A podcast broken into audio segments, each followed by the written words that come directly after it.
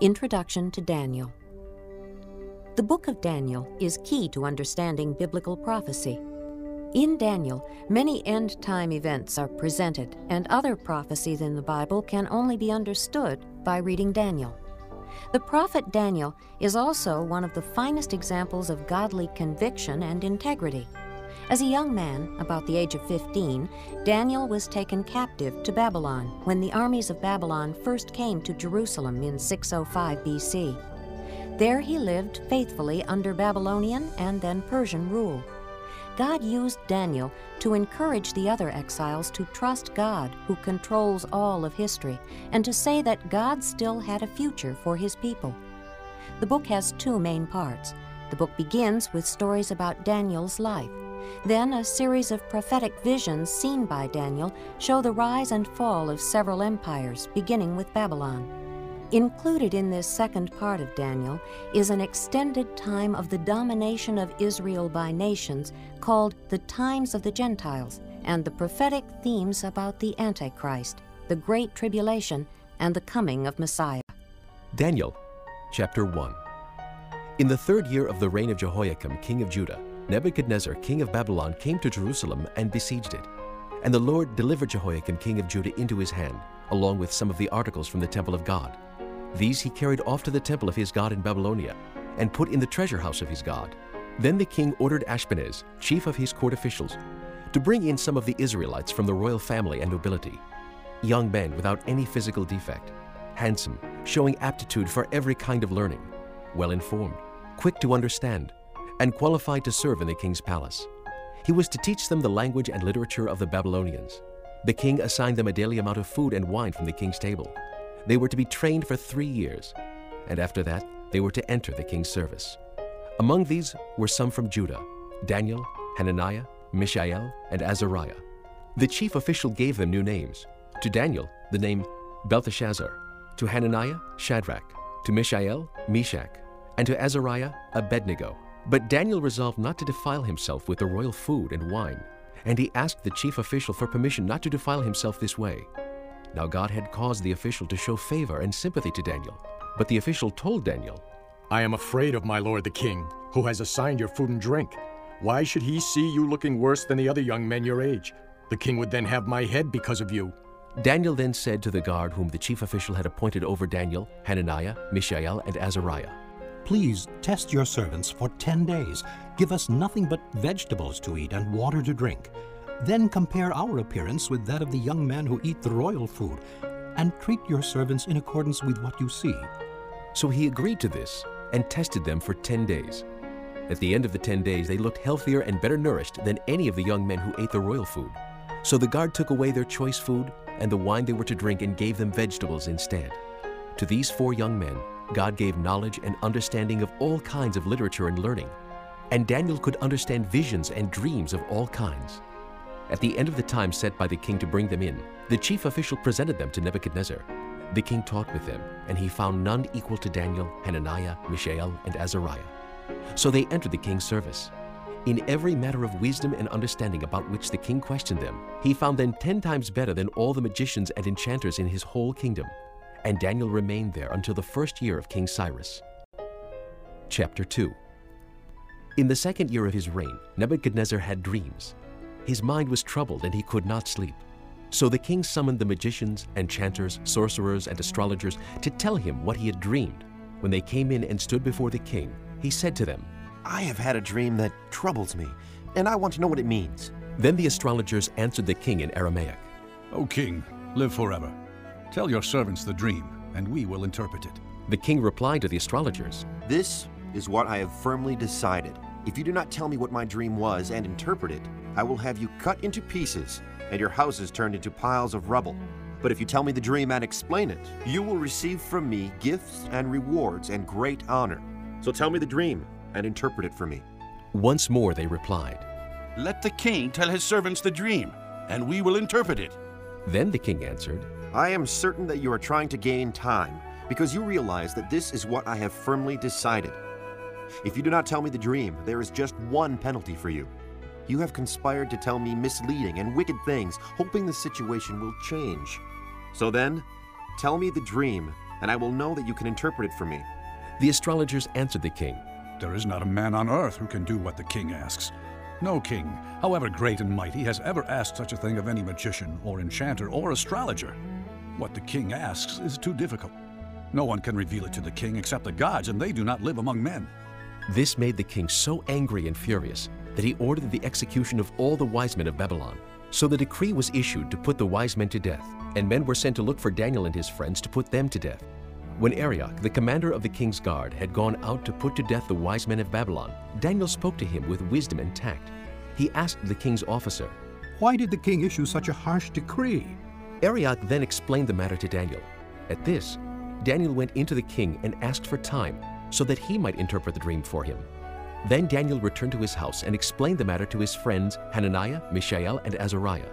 He urged them to plead for mercy from the God of heaven concerning this mystery, so that he and his friends might not be executed with the rest of the wise men of Babylon.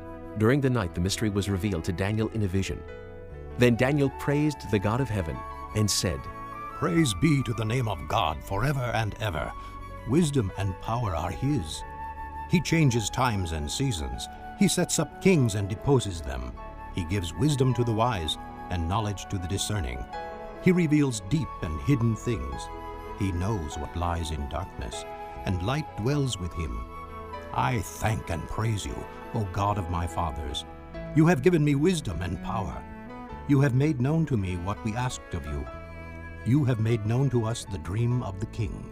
Then Daniel went to Arioch, whom the king had appointed to execute the wise men of Babylon, and said to him, Do not execute the wise men of Babylon. Take me to the king, and I will interpret his dream for him. Arioch took Daniel to the king at once and said, I have found a man among the exiles from Judah who can tell the king what his dream means. The king asked Daniel, also called Belteshazzar, Are you able to tell me what I saw in my dream and interpret it? Daniel replied, No wise man, enchanter, magician, or diviner can explain to the king the mystery he has asked about. But there is a God in heaven who reveals mysteries.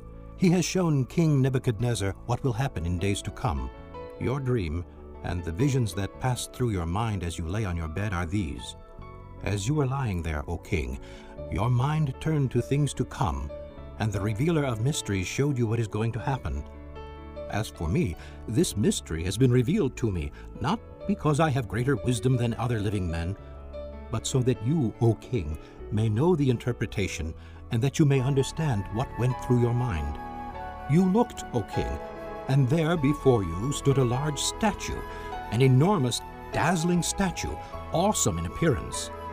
The head of the statue was made of pure gold, its chest and arms of silver, its belly and thighs of bronze, its legs of iron, its feet partly of iron and partly of baked clay. While you were watching, a rock was cut out, but not by human hands. It struck the statue on its feet of iron and clay and smashed them. Then the iron, the clay, the bronze, the silver, and the gold were broken to pieces at the same time and became like chaff on a threshing floor in the summer.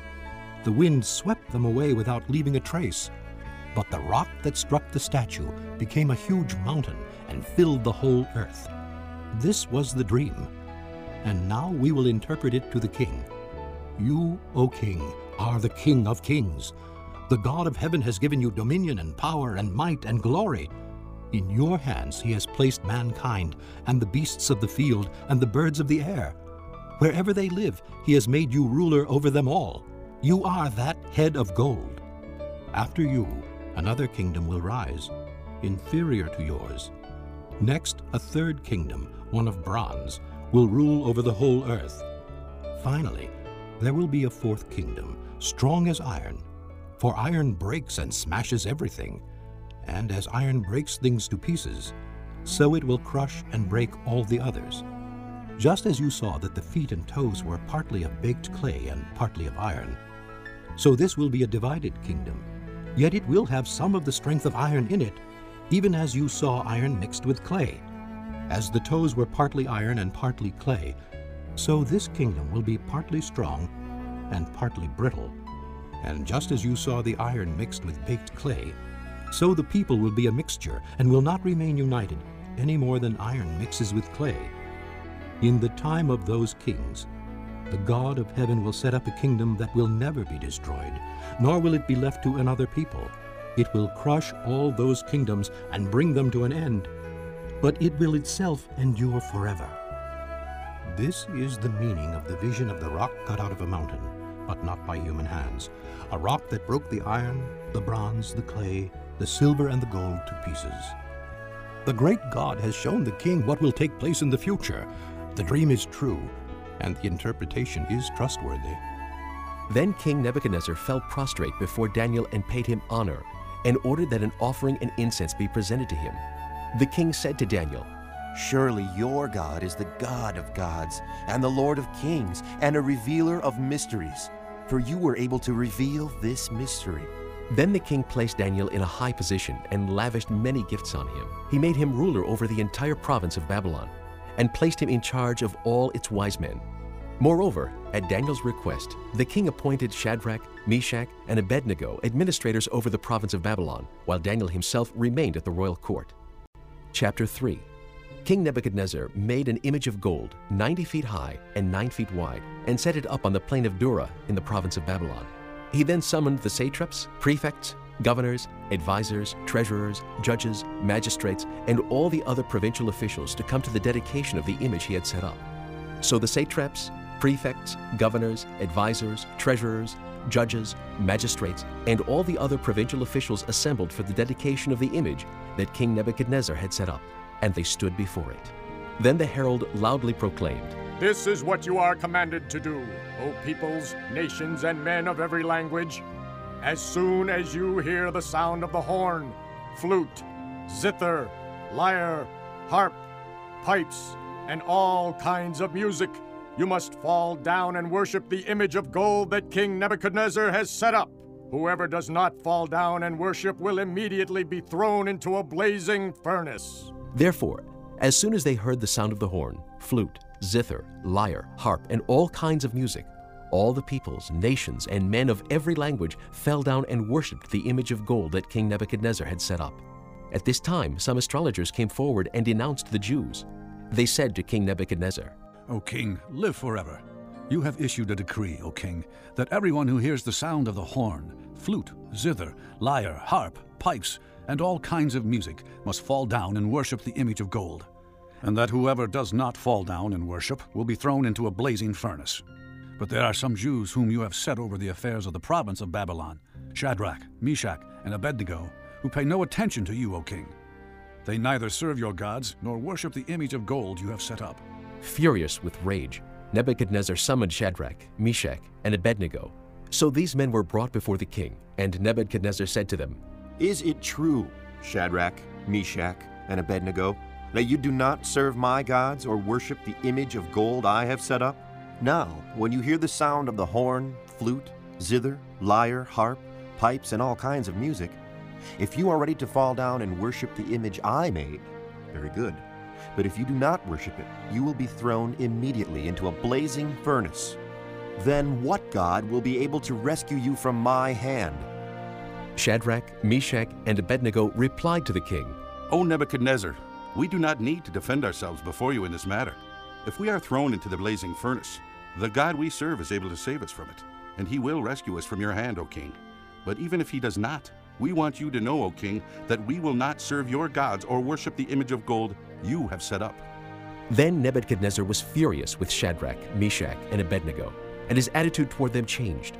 He ordered the furnace heated seven times hotter than usual, and commanded some of the strongest soldiers in his army to tie up Shadrach, Meshach, and Abednego and throw them into the blazing furnace. So these men, wearing their robes, trousers, turbans, and other clothes, were bound and thrown into the blazing furnace.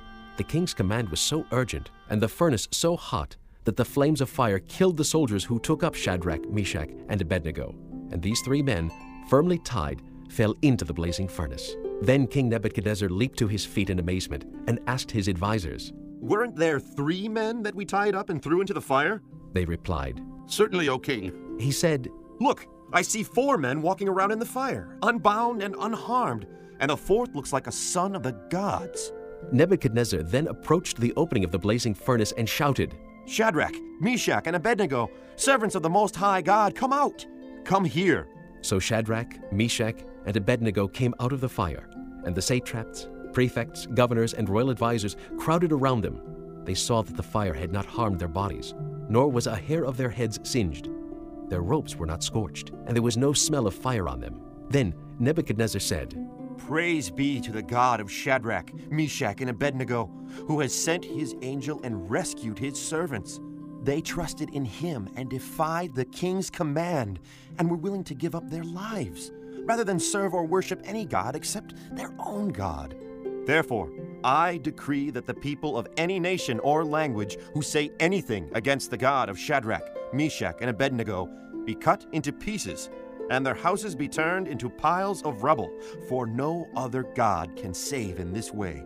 Then the king promoted Shadrach, Meshach, and Abednego in the province of Babylon.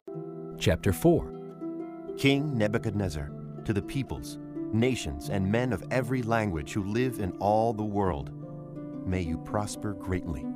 It is my pleasure to tell you about the miraculous signs and wonders that the Most High God has performed for me. How great are his signs, how mighty his wonders. His kingdom is an eternal kingdom. His dominion endures from generation to generation. I, Nebuchadnezzar, was at home in my palace, contented and prosperous. I had a dream that made me afraid. As I was lying in my bed, the images and visions that passed through my mind terrified me.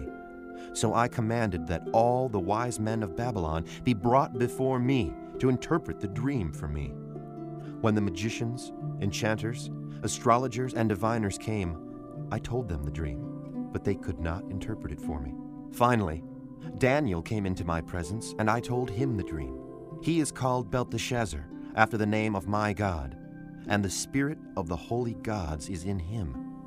I said, Belteshazzar, chief of the magicians, I know that the spirit of the holy gods is in you, and no mystery is too difficult for you. Here is my dream. Interpret it for me. These are the visions I saw while lying in my bed. I looked, and there before me stood a tree in the middle of the land. Its height was enormous. The tree grew large and strong, and its top touched the sky. It was visible to the ends of the earth. Its leaves were beautiful, its fruit abundant, and on it was food for all. Under it, the beasts of the field found shelter, and the birds of the air lived in its branches. From it, every creature was fed. In the visions I saw while lying in my bed, I looked, and there before me was a messenger, a holy one, coming down from heaven. He called in a loud voice Cut down the tree, and trim off its branches, strip off its leaves, and scatter its fruit. Let the animals flee from under it, and the birds from its branches. But let the stump and its roots, bound with iron and bronze, remain in the ground, in the grass of the field. Let him be drenched with the dew of heaven, and let him live with the animals among the plants of the earth. Let his mind be changed from that of a man, and let him be given the mind of an animal, till seven times pass by for him. The decision is announced by messengers. The holy ones declare the verdict, so that the living may know that the Most High is sovereign over the kingdoms of men, and gives them to anyone he wishes, and sets over them the lowliest of men. This is the dream that I, King Nebuchadnezzar, had. Now, Belteshazzar, tell me what it means, for none of the wise men in my kingdom can interpret it for me. But you can, because the spirit of the holy gods is in you. Then Daniel, also called Belteshazzar, was greatly perplexed for a time, and his thoughts terrified him. So the king said, Belteshazzar, do not let the dream or its meaning alarm you. Belteshazzar answered, My lord, if only the dream applied to your enemies and its meaning to your adversaries. The tree you saw, which grew large and strong, with its top touching the sky, visible to the whole earth, with beautiful leaves and abundant fruit, providing food for all, giving shelter to the beasts of the field, and having nesting places in its branches for the birds of the air, you, O king, are that tree. You have become great and strong. Your greatness has grown until it reaches the sky, and your dominion extends to distant parts of the earth. You, O king, saw a messenger, a holy one, coming down from heaven and saying, Cut down the tree and destroy it, but leave the stump, bound with iron and bronze, in the grass of the field, while its roots remain in the ground. Let him be drenched with the dew of heaven. Let him live like the wild animals until seven times pass by for him. This is the interpretation, O king, and this is the decree the Most High has issued against my lord the king. You will be driven away from people, and will live with the wild animals. You will eat grass like cattle, and be drenched with the dew of heaven. Seven times will pass by for you, until you acknowledge that the Most High is sovereign over the kingdoms of men, and gives them to anyone he wishes. The command to leave the stump of the tree with its roots means that your kingdom will be restored to you when you acknowledge that heaven rules. Therefore, O king, be pleased to accept my advice. Renounce your sins by doing what is right, and your wickedness by being kind to the oppressed. It may be that then your prosperity will continue. All this happened to King Nebuchadnezzar. Twelve months later, as the king was walking on the roof of the royal palace in Babylon, he said, Is not this the great Babylon I have built as the royal residence? By my mighty power and for the glory of my majesty? The words were still on his lips when a voice came from heaven. This is what is decreed for you, King Nebuchadnezzar. Your royal authority has been taken from you. You will be driven away from people and will live with the wild animals. You will eat grass like cattle. Seven times will pass by for you until you acknowledge that the Most High is sovereign over the kingdoms of men and gives them to anyone he wishes. Immediately, what had been said about Nebuchadnezzar was fulfilled. He was driven away from people and ate grass like cattle. His body was drenched with the dew of heaven until his hair grew like the feathers of an eagle and his nails like the claws of a bird. At the end of that time, I, Nebuchadnezzar, raised my eyes toward heaven, and my sanity was restored. Then I praised the Most High. I honored and glorified him who lives forever. His dominion is an eternal dominion. His kingdom endures from generation to generation. All the peoples of the earth are regarded as nothing. He does as he pleases. With the powers of heaven and the peoples of the earth, no one can hold back his hand or say to him, What have you done? At the same time that my sanity was restored, my honor and splendor were returned to me for the glory of my kingdom. My advisers and nobles sought me out, and I was restored to my throne and became even greater than before. Now I, Nebuchadnezzar, praise and exalt and glorify the King of heaven, because everything he does is right and all his ways are just, and those who walk in pride he is able to humble.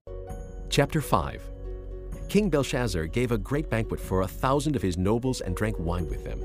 While Belshazzar was drinking his wine, he gave orders to bring in the gold and silver goblets that Nebuchadnezzar his father had taken from the temple in Jerusalem, so that the king and his nobles, his wives, and his concubines might drink from them. So they brought in the gold goblets that had been taken from the temple of God in Jerusalem. And the king and his nobles, his wives, and his concubines drank from them. As they drank the wine, they praised the gods of gold and silver, of bronze, iron, wood, and stone.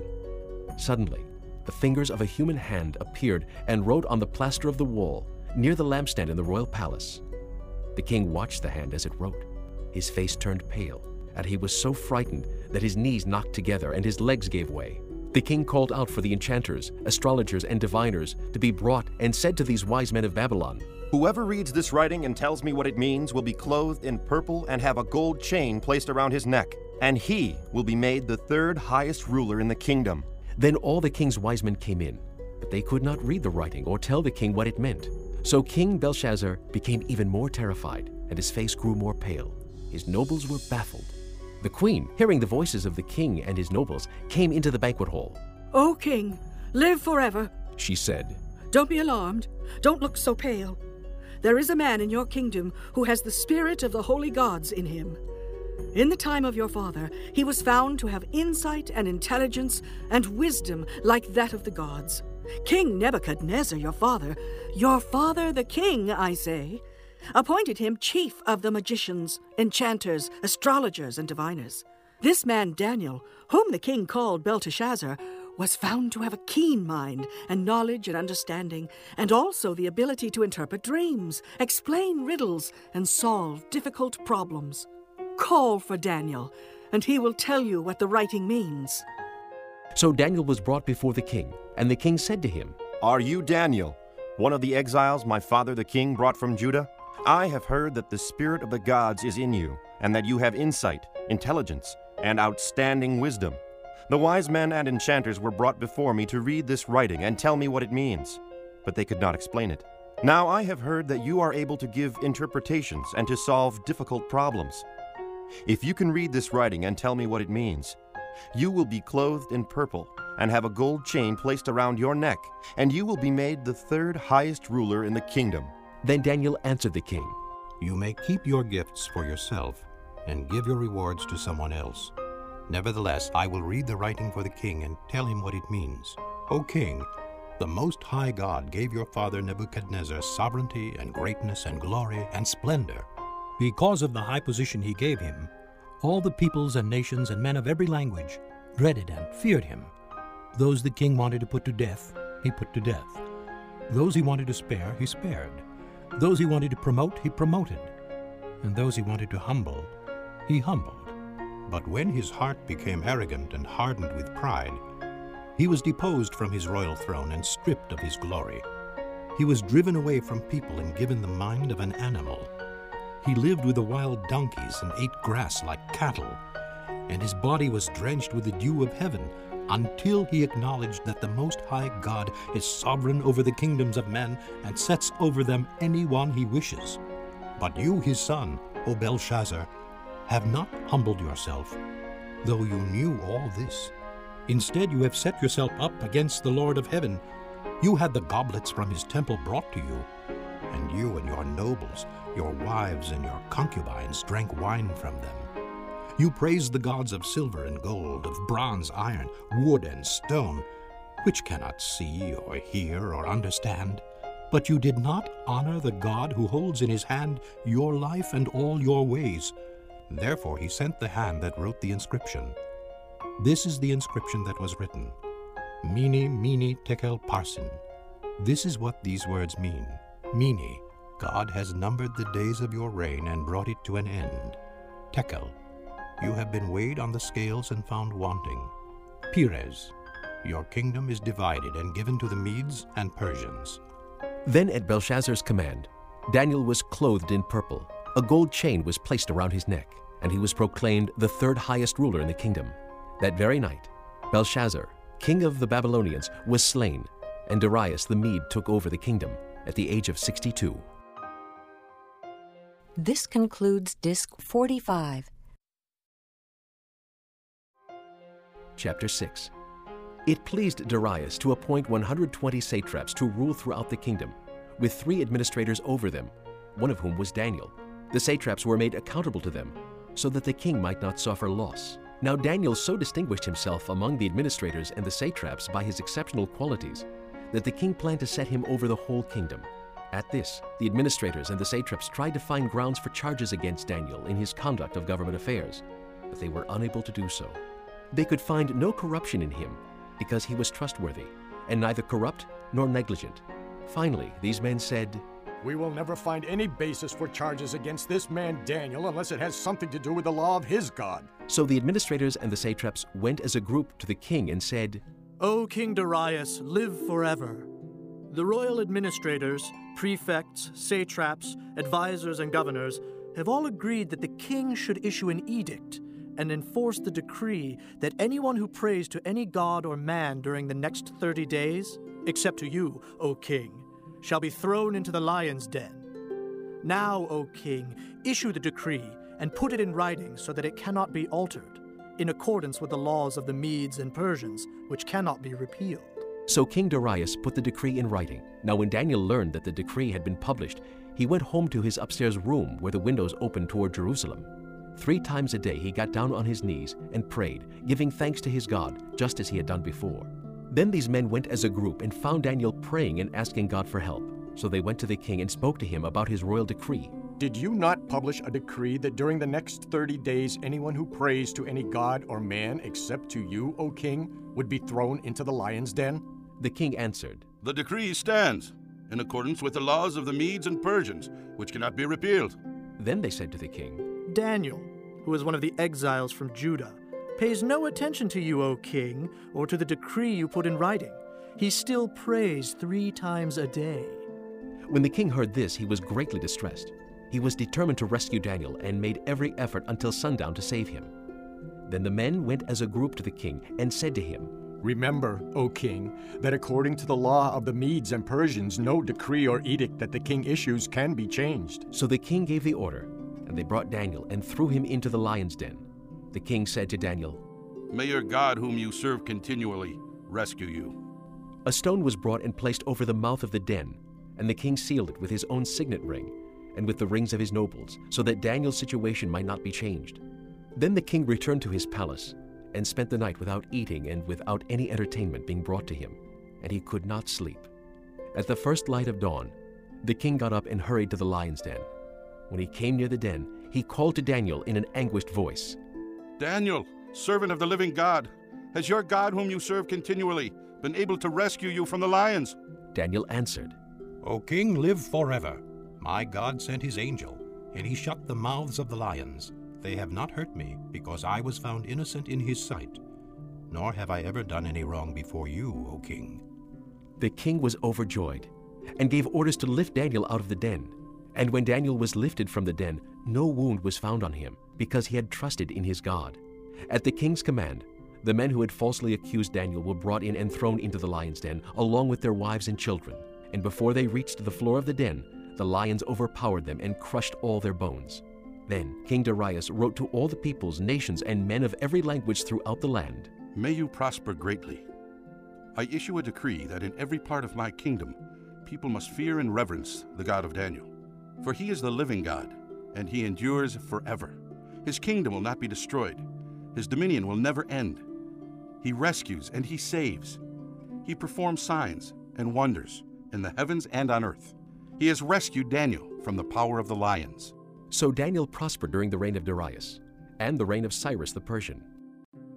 Chapter 7 In the first year of Belshazzar, king of Babylon, Daniel had a dream, and visions passed through his mind as he was lying on his bed. He wrote down the substance of his dream. Daniel said, In my vision at night I looked, and there before me were the four winds of heaven churning up the great sea.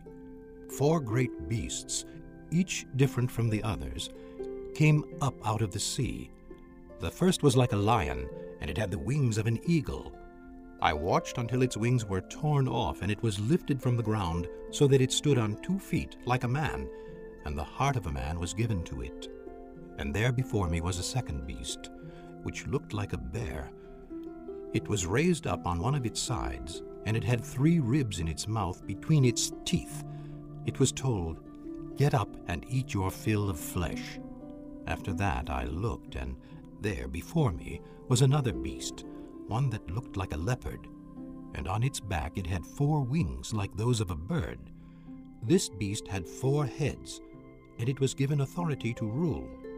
After that, in my vision at night, I looked, and there before me was a fourth beast, terrifying and frightening and very powerful.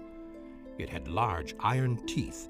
It crushed and devoured its victims and trampled underfoot whatever was left. It was different from all the former beasts, and it had ten horns. While I was thinking about the horns, there before me was another horn, a little one, which came up among them, and three of the first horns were uprooted before it. This horn had eyes like the eyes of a man, and a mouth that spoke boastfully. As I looked, thrones were set in place, and the Ancient of Days took his seat. His clothing was as white as snow, the hair of his head was white like wool. His throne was flaming with fire, and its wheels were all ablaze. A river of fire was flowing, coming out from before him. Thousands upon thousands attended him. Ten thousand times ten thousand stood before him. The court was seated, and the books were opened. Then I continued to watch because of the boastful words the horn was speaking. I kept looking until the beast was slain, and its body destroyed and thrown into the blazing fire. The other beasts had been stripped of their authority, but were allowed to live for a period of time. In my vision at night I looked, and there before me was one like a son of man, coming with the clouds of heaven. He approached the Ancient of Days and was led into his presence. He was given authority, glory, and sovereign power. All peoples, nations, and men of every language worshipped him. His dominion is an everlasting dominion that will not pass away. and his kingdom is one that will never be destroyed. I, Daniel, was troubled in spirit, and the visions that passed through my mind disturbed me. I approached one of those standing there and asked him the true meaning of all this. So he told me and gave me the interpretation of these things. The four great beasts are four kingdoms that will rise from the earth, but the saints of the Most High will receive the kingdom and will possess it forever. Yes, forever and ever. Then I wanted to know the true meaning of the fourth beast, which was different from all the others and most terrifying, with its iron teeth and bronze claws, the beast that crushed and devoured its victims and trampled underfoot whatever was left. I also wanted to know about the ten horns on its head, and about the other horn that came up, before which three of them fell, the horn that looked more imposing than the others, and that had eyes and a mouth that spoke boastfully. As I watched, this horn was waging war against the saints and defeating them, until the Ancient of Days came and pronounced judgment in favor of the saints of the Most High, and the time came when they possessed the kingdom. He gave me this explanation The fourth beast is a fourth kingdom that will appear on earth. It will be different from all the other kingdoms, and will devour the whole earth, trampling it down and crushing it. The ten horns are ten kings who will come from this kingdom. After them, another king will arise, different from the earlier ones. He will subdue three kings. He will speak against the Most High and oppress his saints and try to change the set times and the laws. The saints will be handed over to him for a time, times, and half a time. But the court will sit, and his power will be taken away and completely destroyed forever. Then the sovereignty, power, and greatness of the kingdoms under the whole heaven will be handed over to the saints, the people of the Most High. His kingdom will be an everlasting kingdom, and all rulers will worship and obey him. This is the end of the matter. I, Daniel, was deeply troubled by my thoughts, and my face turned pale, but I kept the matter to myself. Chapter 8 In the third year of King Belshazzar's reign, I, Daniel, had a vision after the one that had already appeared to me. In my vision, I saw myself in the citadel of Susa in the province of Elam. In the vision, I was beside the Ulai Canal. I looked up and there before me was a ram with two horns, standing beside the canal, and the horns were long. One of the horns was longer than the other, but grew up later. I watched the ram as he charged toward the west and the north and the south. No animal could stand against him, and none could rescue from his power. He did as he pleased and became great. As I was thinking about this, suddenly a goat with a prominent horn between his eyes came from the west, crossing the whole earth without touching the ground. He came toward the two horned ram I had seen standing beside the canal and charged at him in great rage. I saw him attack the ram furiously, striking the ram and shattering his two horns. The ram was powerless to stand against him. The goat knocked him to the ground and trampled on him, and none could rescue the ram from his power.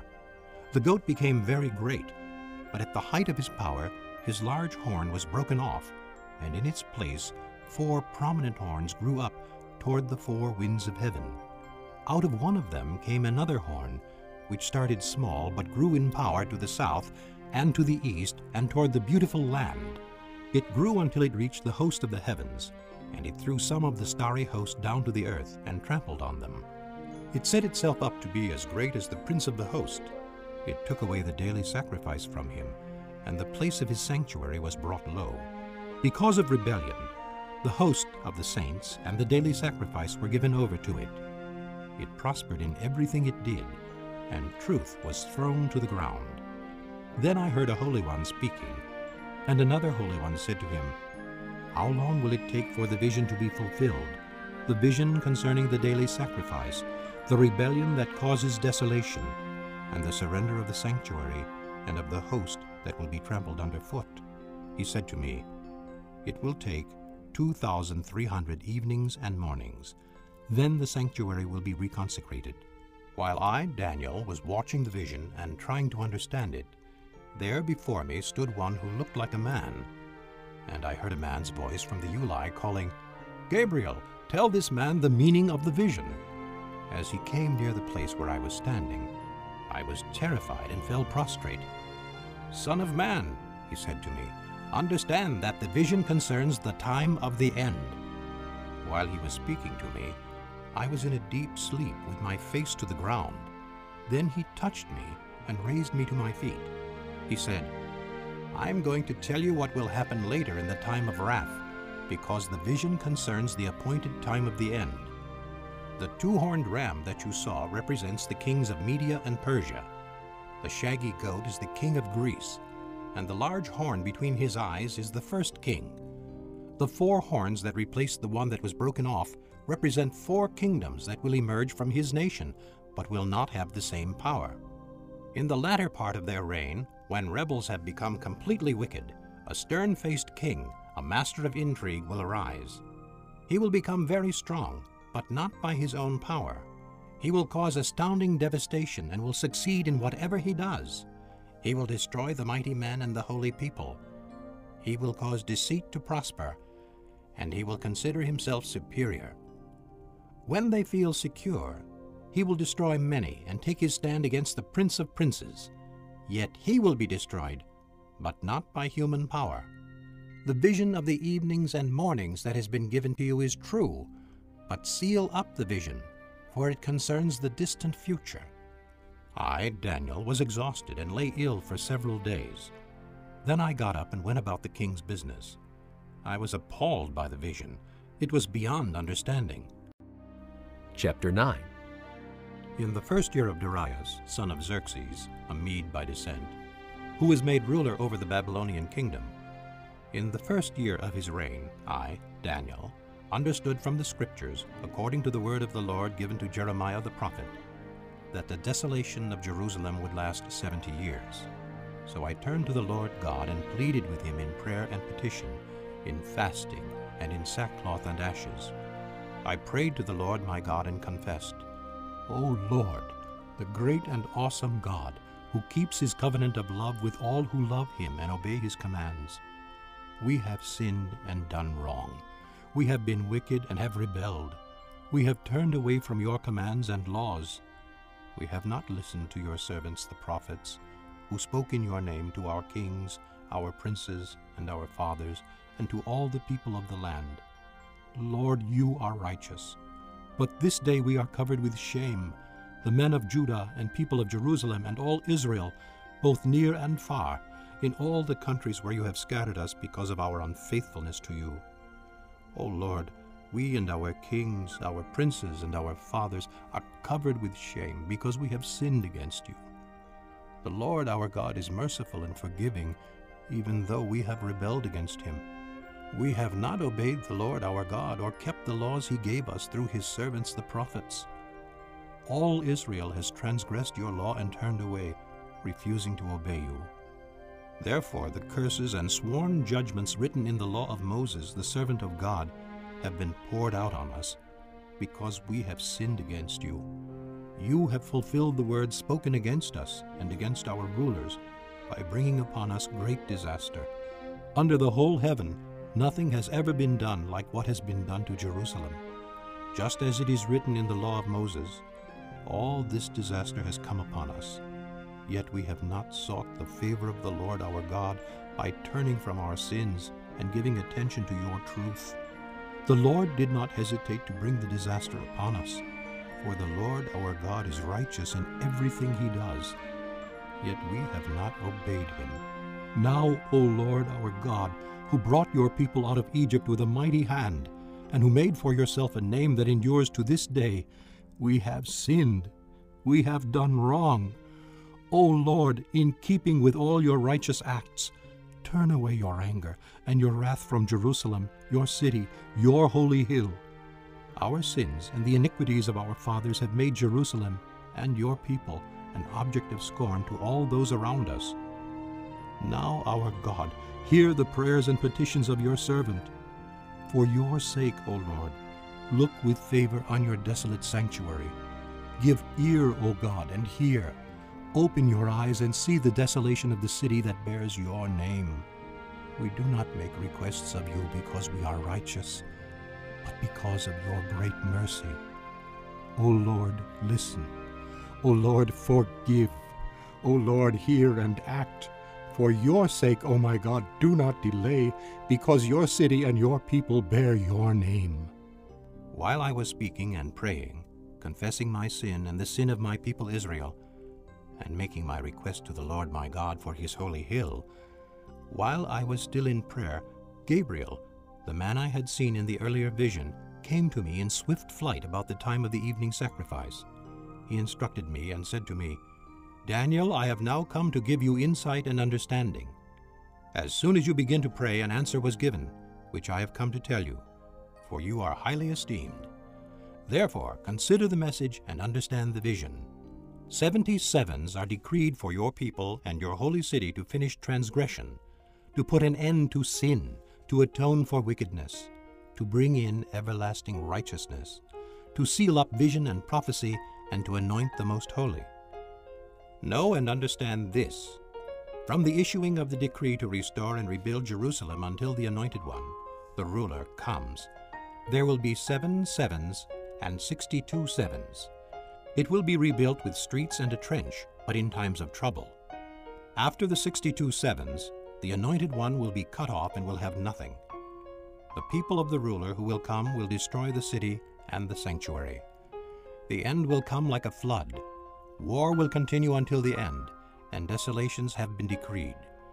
He will confirm a covenant with many for one seven. In the middle of the seven, he will put an end to sacrifice and offering. And on a wing of the temple, he will set up an abomination that causes desolation, until the end that is decreed is poured out on him. Chapter 10 In the third year of Cyrus, king of Persia, a revelation was given to Daniel, who was also called Belteshazzar. Its message was true, and it concerned a great war. The understanding of the message came to him in a vision. At that time, I, Daniel, mourned for three weeks. I ate no choice food, no meat or wine touched my lips, and I used no lotions at all until the three weeks were over. On the 24th day of the first month, as I was standing on the bank of the great river, the Tigris, I looked up, and there before me was a man dressed in linen, with a belt of the finest gold around his waist. His body was like chrysolite, his face like lightning, his eyes like flaming torches, his arms and legs like the gleam of burnished bronze, and his voice like the sound of a multitude. I, Daniel, was the only one who saw the vision. The men with me did not see it, but such terror overwhelmed them that they fled and hid themselves so I was left alone, gazing at this great vision. I had no strength left, my face turned deathly pale, and I was helpless. Then I heard him speaking, and as I listened to him, I fell into a deep sleep, my face to the ground. A hand touched me and set me trembling on my hands and knees. He said, Daniel, you who are highly esteemed, consider carefully the words I am about to speak to you, and stand up for I have now been sent to you. And when he said this to me, I stood up, trembling. Then he continued, Do not be afraid, Daniel. Since the first day that you set your mind to gain understanding and to humble yourself before your God, your words were heard, and I have come in response to them. But the prince of the Persian kingdom resisted me 21 days. Then Michael, one of the chief princes, came to help me because I was detained there with the king of Persia. Now I have come to explain to you what will happen to your people in the future, for the vision concerns a time yet to come. While he was saying this to me, I bowed with my face toward the ground and was speechless. Then one who looked like a man touched my lips, and I opened my mouth and began to speak. I said to the one standing before me, I am overcome with anguish because of the vision, my lord, and I am helpless. How can I, your servant, talk with you, my lord? My strength is gone, and I can hardly breathe. Again, the one who looked like a man touched me and gave me strength. Do not be afraid, O man highly esteemed, he said. Peace. Be strong now. Be strong. When he spoke to me, I was strengthened and said, Speak, my lord, since you have given me strength. So he said, Do you know why I have come to you? Soon I will return to fight against the prince of Persia, and when I go, the prince of Greece will come. But first I will tell you what is written in the book of truth. No one supports me against them except Michael, your prince. Chapter 11 And in the first year of Darius the Mede, I took my stand to support and protect him. Now then, I tell you the truth. Three more kings will appear in Persia, and then a fourth, who will be far richer than all the others. When he has gained power by his wealth, he will stir up everyone against the kingdom of Greece. Then a mighty king will appear, who will rule with great power and do as he pleases.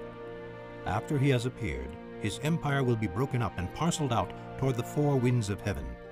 It will not go to his descendants, nor will it have the power he exercised, because his empire will be uprooted and given to others. The king of the south will become strong, but one of his commanders will become even stronger than he, and will rule his own kingdom with great power. After some years, they will become allies. The daughter of the king of the south will go to the king of the north to make an alliance, but she will not retain her power, and he and his power will not last. In those days, she will be handed over, together with her royal escort and her father and the one who supported her. One from her family line will arise to take her place. He will attack the forces of the king of the north and enter his fortress. He will fight against them and be victorious. He will also seize their gods, their metal images, and their valuable articles of silver and gold, and carry them off to Egypt. For some years he will leave the king of the north alone. Then the king of the north will invade the realm of the king of the south, but will retreat to his own country. His sons will prepare for war and assemble a great army, which will sweep on like an irresistible flood and carry the battle as far as his fortress. Then the king of the south will march out in a rage and fight against the king of the north, who will raise a large army, but it will be defeated. When the army is carried off, the king of the south will be filled with pride and will slaughter many thousands, yet he will not remain triumphant. For the king of the north will muster another army, larger than the first, and after several years he will advance with a huge army, fully equipped.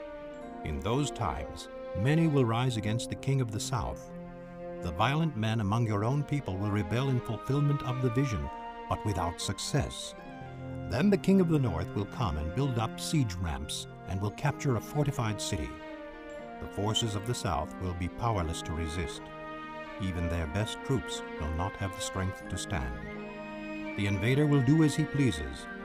No one will be able to stand against him. He will establish himself in the beautiful land and will have the power to destroy it. He will determine to come with the might of his entire kingdom and will make an alliance with the king of the south. And he will give him a daughter in marriage in order to overthrow the kingdom. But his plans will not succeed or help him. Then he will turn his attention to the coastlands and will take many of them. But a commander will put an end to his insolence and will turn his insolence back upon him. After this, he will turn back toward the fortresses of his own country, but will stumble and fall, to be seen no more. His successor will send out a tax collector to maintain the royal splendor. In a few years, however, he will be destroyed, yet not in anger or in battle. He will be succeeded by a contemptible person who has not been given the honor of royalty. He will invade the kingdom when its people feel secure, and he will seize it through intrigue. Then an overwhelming army will be swept away before him. Both it and a prince of the covenant will be destroyed. After coming to an agreement with him, he will act deceitfully, and with only a few people, he will rise to power. When the richest provinces feel secure, he will invade them, and will achieve what neither his fathers nor his forefathers did. He will distribute plunder, loot, and wealth among his followers. He will plot the overthrow of fortresses, but only for a time. With a large army, he will stir up his strength and courage against the king of the south. The king of the south will wage war with a large and very powerful army, but he will not be able to stand because of the plots devised against him. Those who eat from the king's provisions will try to destroy him. His army will be swept away, and many will fall in battle. The two kings, with their hearts bent on evil, will sit at the same table and lie to each other, but to no avail, because an end will still come at the appointed time. The king of the north will return to his own country with great wealth, but his heart will be set against the Holy Covenant. He will take action against it, and then return to his own country. At the appointed time, he will invade the south again, But this time the outcome will be different from what it was before. Ships of the western coastlands will oppose him, and he will lose heart. Then he will turn back and vent his fury against the Holy Covenant. He will return and show favor to those who forsake the Holy Covenant. His armed forces will rise up to desecrate the temple fortress and will abolish the daily sacrifice. Then they will set up the abomination that causes desolation. With flattery he will corrupt those who have violated the covenant. But the people who know their God will firmly resist him.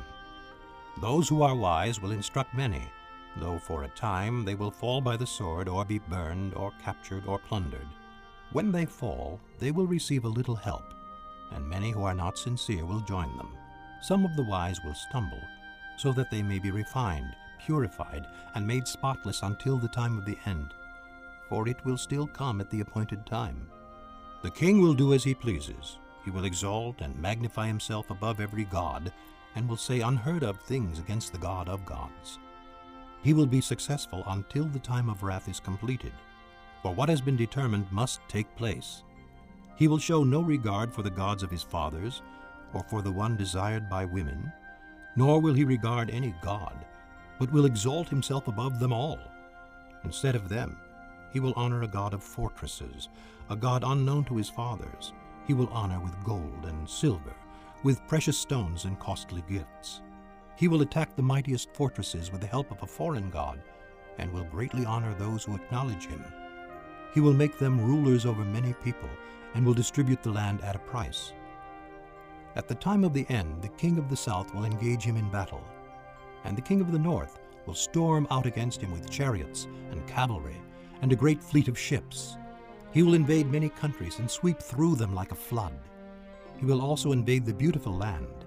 Many countries will fall, but Edom, Moab, and the leaders of Ammon will be delivered from his hand. He will extend his power over many countries. Egypt will not escape. He will gain control of the treasures of gold and silver and all the riches of Egypt, with the Libyans and Nubians in submission. But reports from the east and the north will alarm him, and he will set out in a great rage to destroy and annihilate many. He will pitch his royal tents between the seas at the beautiful holy mountain. Yet he will come to his end, and no one will help him. Chapter 12 At that time, Michael, the great prince who protects your people, will arise. There will be a time of distress such as has not happened from the beginning of nations until then. But at that time, your people, everyone whose name is found written in the book, will be delivered. Multitudes who sleep in the dust of the earth will awake, some to everlasting life, others to shame and everlasting contempt. Those who are wise will shine like the brightness of the heavens, and those who lead many to righteousness like the stars forever and ever. But you, Daniel, close up and seal the words of the scroll until the time of the end. Many will go here and there to increase knowledge. Then I, Daniel, looked, and there before me stood two others, one on this bank of the river, and one on the opposite bank. One of them said to the man clothed in linen, who was above the waters of the river, How long will it be before these astonishing things are fulfilled? The man clothed in linen, who was above the waters of the river, lifted his right hand, and his left hand toward heaven. And I heard him swear by him who lives forever, saying, It will be for a time, times, and half a time, when the power of the holy people has been finally broken, all these things will be completed. I heard, but I did not understand. So I asked, My Lord, what will the outcome of all this be? He replied, Go your way, Daniel, because the words are closed up and sealed until the time of the end. Many will be purified, made spotless, and refined, but the wicked will continue to be wicked. None of the wicked will understand, but those who are wise will understand. From the time that the daily sacrifice is abolished and the abomination that causes desolation is set up, there will be 1,290 days. Blessed is the one who waits for and reaches the end of the 1,335 days. As for you, go your way till the end. You will rest, and then at the end of the days, you will rise to receive your allotted inheritance.